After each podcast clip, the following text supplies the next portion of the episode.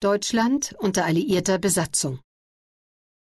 Mit der Kapitulation am 7.8. Mai in Reims und in Berlin-Karlshorst endete die militärische, mit der Berliner Deklaration am 5. Juni 1945, mit der die vier alliierten Militärbefehlshaber die Regierungsgewalt in Deutschland übernahmen, die staatliche Existenz des Deutschen Reiches.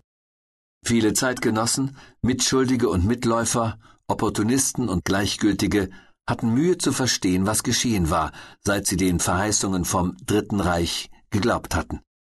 Die NSDAP, die Bewegung, die Deutschland erneuern wollte, war in einem hemmungslos korrupten Bonzentum erstarrt, sie hatte namenlose Verbrechen verursacht bis hin zum Völkermord an den Juden, den Sinti und Roma, und das Land mit einem sinnlosen Krieg an den Rand des Abgrunds gebracht.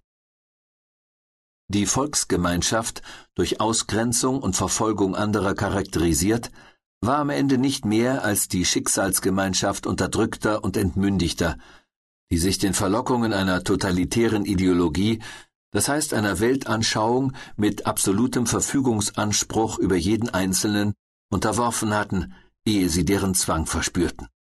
Rechtssystem und Staatsordnung, Bürgersinn und Menschlichkeit waren zerstört nicht anders als die Städte und Wohnungen, nicht anders als das Glück und das Leben der Millionen Opfer. Besatzung und Teilung, Entfremdung und Ohnmacht bestimmten nach dem Untergang des Nationalsozialismus das Leben der Deutschen auf lange Zeit. Nach übersteigertem Nationalstolz und rassistischer Verblendung bleiben auch die Nachgeborenen noch mit den Verbrechen und den Folgen des Regimes konfrontiert, gegen das sich ihre Vorfahren zu wenig gewehrt haben. Deutschland, das war schon lange vor Kriegsende beschlossen, wurde in vier Besatzungszonen eingeteilt, in denen jeweils ein Militärgouverneur im Auftrag einer der vier Großmächte USA, Großbritannien, Sowjetunion und Frankreich regierte. Gemeinsam waren sie im Alliierten Kontrollrat in Berlin für ganz Deutschland verantwortlich.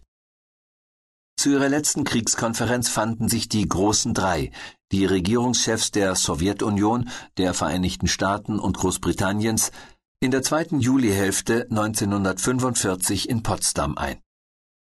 Die Konferenz hätte in der Hauptstadt des besiegten Deutschland stattfinden sollen, aber Berlin war zu zerstört. Es sollte um Deutschland, um dessen Struktur und Grenzen gehen, um Reparationen und um die künftige Ordnung Europas. Als Voraussetzung für alles Weitere sollte Deutschland entmilitarisiert und entnazifiziert, demokratisiert und dezentralisiert werden. Darüber waren sich die Alliierten einig. Auch darüber, dass die Schuldigen am Weltkrieg und Völkermord bestraft, die Nationalsozialisten zur Verantwortung gezogen, die Deutschen insgesamt politisch überprüft und dann zu Demokraten erzogen werden sollten. Beschlossen wurde in Potsdam aber auch, dass Deutschland seine Ostgebiete verlieren würde und dass die Deutschen, die dort in Schlesien, in Pommern, in Westpreußen, in Ostpreußen lebten, ausgesiedelt, das heißt vertrieben werden sollten. Ebenso wie Deutsche, die seit Jahrhunderten in der Tschechoslowakei, in Jugoslawien, in Ungarn gelebt hatten. Die Sieger hatten nicht vorgehabt, Deutschland zu zerstückeln. Die Zonen entwickelten sich unter der Besatzungsherrschaft aber rasch auseinander. Westzonen und Ostzone standen sich nach kurzer Zeit als gegensätzliche Lebenswelten gegenüber. Die Teilung Deutschlands hatte auf der Potsdamer Konferenz ihren Anfang genommen, als sich die großen drei nicht über die deutschen Reparationen, die Entschädigungszahlungen einigen konnten und das Prinzip der Selbstbedienung der Besatzungsmächte aus ihrer Zone festlegten, wovon Frankreich und die Sowjetunion erheblichen Gebrauch machten um sich für die Verluste und Zerstörungen im eigenen Land schadlos zu halten. Der beginnende Kalte Krieg, in dem sich der von den USA geführte Westen und die von der Sowjetunion geführten kommunistischen Staaten als Feinde verstanden, brachte auch die Spaltung Deutschlands. Aus den drei Westzonen entstand 1949 die Bundesrepublik, die Ostzone wurde zur DDR. 40 Jahre lang standen sich die beiden deutschen Staaten feindselig gegenüber. Die Teilung Deutschlands wurde beklagt, die Wiedervereinigung beschworen. Aber bis 1989 glaubte kaum jemand daran.